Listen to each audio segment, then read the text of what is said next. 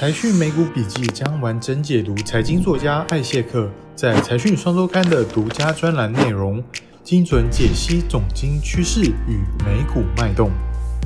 嗨，大家好，我是 fans 陈队。去年的一月份，美股可以说是杀声震天哦。标普呢，纳斯达克指数呢，一度都下跌超过了百分之十哦。那接下来的一整年呢，随着乌俄战争开打，还有难以抑制的通膨，还有不断升高的利率呢，美股呢在惨淡的行情中度过了二零二二年。接下来呢，我们看到今年的一月，可以说是一种完全不同的景象了。标普五百指数呢上涨了百分之八，纳斯达克呢大涨超过百分之十。那个股方面呢，特斯拉还有 Meta 呢，分别上涨超过了百分之八十哦。亚马逊呢，苹果也分别有百分之二十的表现。那今天呢，我们也非常高兴呢，能够邀请到富兰克林华美基金经理人 Brooke Yu 来到我们的现场，跟我们分享。欢迎您，各位观众朋友，大家好，我是富兰克林华美投信特别股收益基金经理人 Brooke Yu。那在节目开始之前呢，大家不要忘记订阅财讯频道哦。那如果呢，你不想错过精彩的内容，记得呢要开启小铃铛。那我们就赶快开始吧。不如我们想请问一下哦，就是目前呢市场的共识是今年的升息呢可能会到达终点哦。那去年的债市呢波动是非常的剧烈的。那如果呢今年中利率见顶，甚至呢开始反转的状况，到时候呢波动就会开始加剧了。那请问 Bro，今年的低点呢，你会判断会在哪一个位置？投资人应该要怎么应应呢？回答这个问题之前，我们不能光就今年一个时间点就切入说啊，今年会到哪边？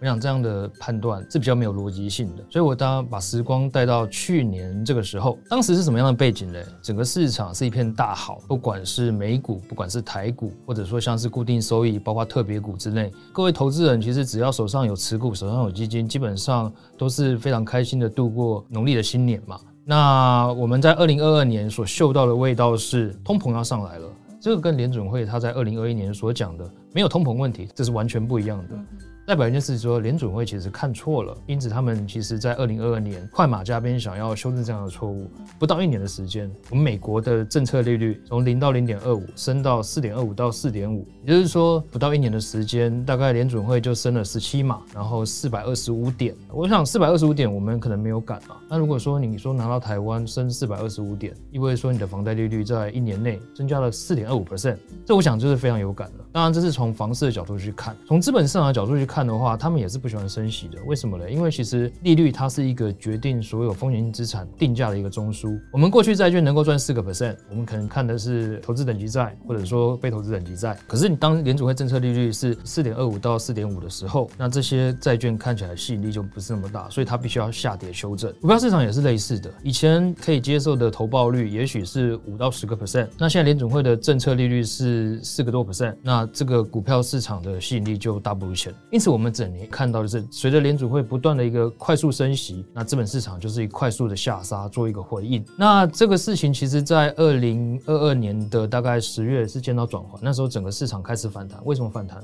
因为通膨开始见顶了。对，终于这个政策利率升息的脚步要放缓，甚至要结束了。那这个我们应该在今年，也许第二季就看到了，联储会停止升息，结束升息就没事嘛，一切就天下太平了嘛。我想。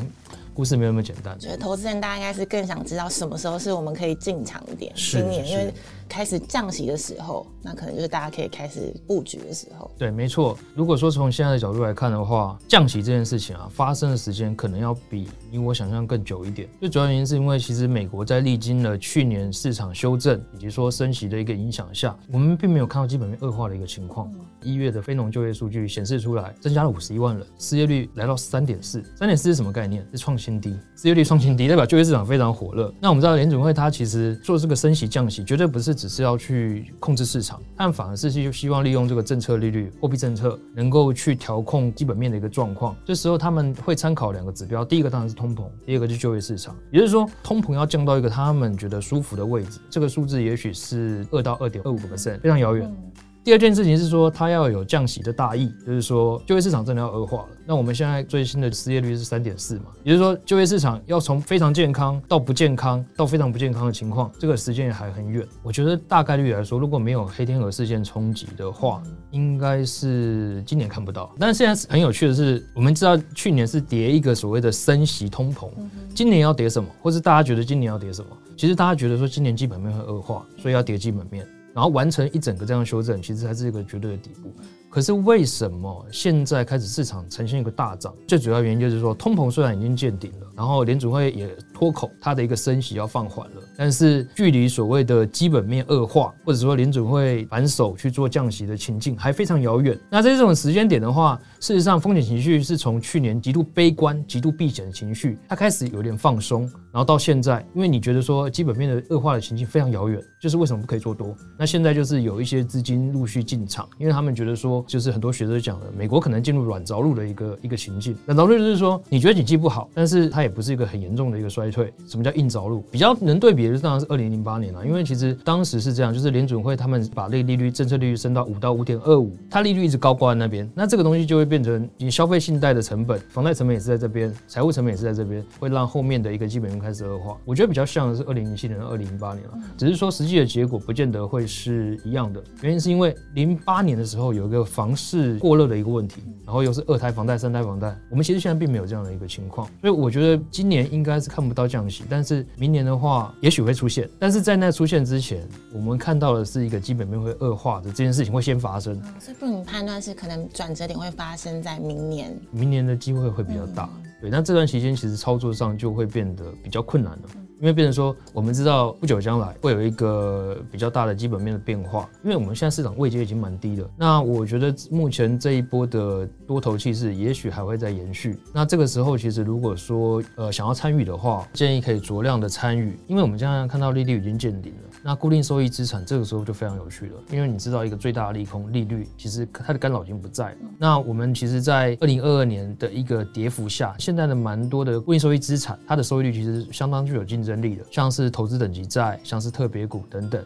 都会是蛮好的一个切入点。当然，就是可能分批布局会比较符合后面的情境。那刚刚 Brooke 有提到说，这个特别股指数表现是非常的不错。那是不是也可以请你跟观众稍微分享一下，富兰克林特别股收益基金呢，跟全球特别股指数比起来呢，是有什么样的表现？我们家的特别股基金特色是这样，我们强调三个，叫所谓的重机会、重收益、重管理。呃，我们知道其实特别股比较特别，但不是因为它比较特别，所以叫特别股了。最主要是说，其实它是一个比较延伸性的一个资产，是固定收益证券的延伸出来的一个分支。那这个资产在早期最主要是来做所谓的充实资本之用，所以其实金融股的色彩会比较重，因为很多金融机构它有发行特别股充实资本这样的一个目的。所以全球的特别股指数来说的话，金融股的比重会大概有接近六成到七成这样的一个水准。那我们其实，在操作这种产品的时候，我们不希望那么的集中配置，所以我们会分散到这些非金融特别股，大概是抓一半一一半这样的一个一个情况，这是这种机会。那这种收益的话，则是强调，因为特别股它是有所谓的税负的一个问题，在美期拿到股利的时候，外国政府会对海外投资人去征收一个所谓的预付税款，所以我们会针对这块去在风险跟报酬适当的情况下，我们会加重配置，希望减轻这个税负的效果。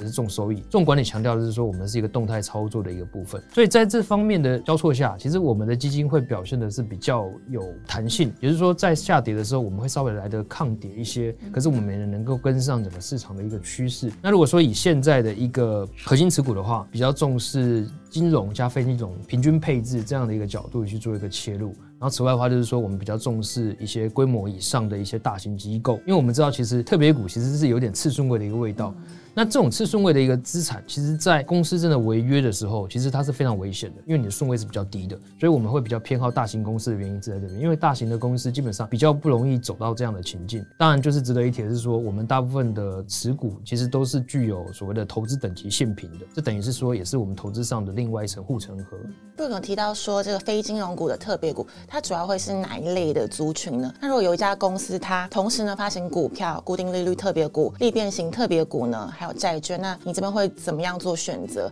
像你做的考量的因素呢，会主要会是配息率呢、存续期呢，还是有其他因素？那首先我先回答您刚刚所说的非金融的特别股是什么？因为这样其实蛮笼统的，好像金融以外都叫非金融。嗯，那我们就特别股市场来看的话，非金融最大的族群是在所谓的公用事业，水电瓦斯，这个很直观。那虽然说在台湾的市场里面，我们不会把水电瓦斯当做一个投资的对象，可是在美国来说的话，这些公司其实都是上市公司，它都是私部门企业。这部分比重算是最重的。那另外的区块就是在所谓的通讯服务。那通讯服务是什么？就很像打电话嘛，然后看电视、上网，这就是通讯服务，对吧？它其实也有一点类似像公用事业这样的味道。那另外还有一些像是核心消费的一个部分，像不动产信托。虽然说我们强调的是非金融，可是其实我们在特别股市场看到的一个产业分布，其实它是比较跟内需有关系的。那这部分其实比较多的是刚性需求，所以这也是为什么我们放心的把我们的金融的比重降下来，我们去多买一些非金融最主要原因，因为其实这种刚性需求的一个产业，其实对是抗跌，抗跌抗跌。